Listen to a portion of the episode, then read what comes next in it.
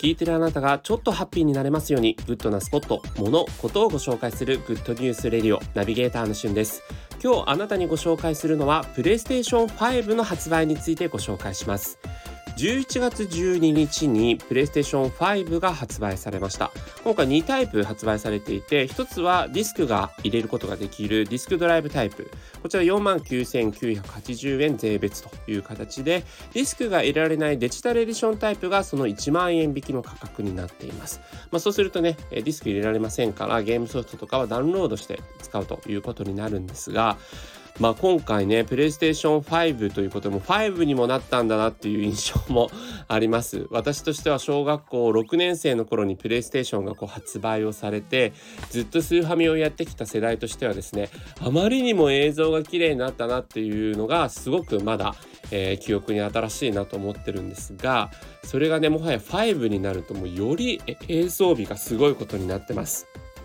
もう CG のシーンなんてですね、えー、あのグランツーリスモっていう車を走らせるレースのゲームの CG なんてもう実写なのかなって思うぐらいのクオリティになっています。で今回プレイステーション4からのパワーアップポイントとしては、まあ、その映像が綺麗になったというのももちろんなんですけれども、え、他にですね、えー、例えば分かりやすいところで言うと読み込みのスピードが非常に速くなったということで例えばゲームの中のステージからステージへのこう移動みたいなものもですねすごくシームレスに次の場面に移動することができると。まあ昔のね、プレイステーションだとリロード時間みたいなそういうのが結構あったなっていうゲームもあったんですけど、そういったものがもうほぼないと言いますか、かなりシームレスに、えー、いろんなゲームを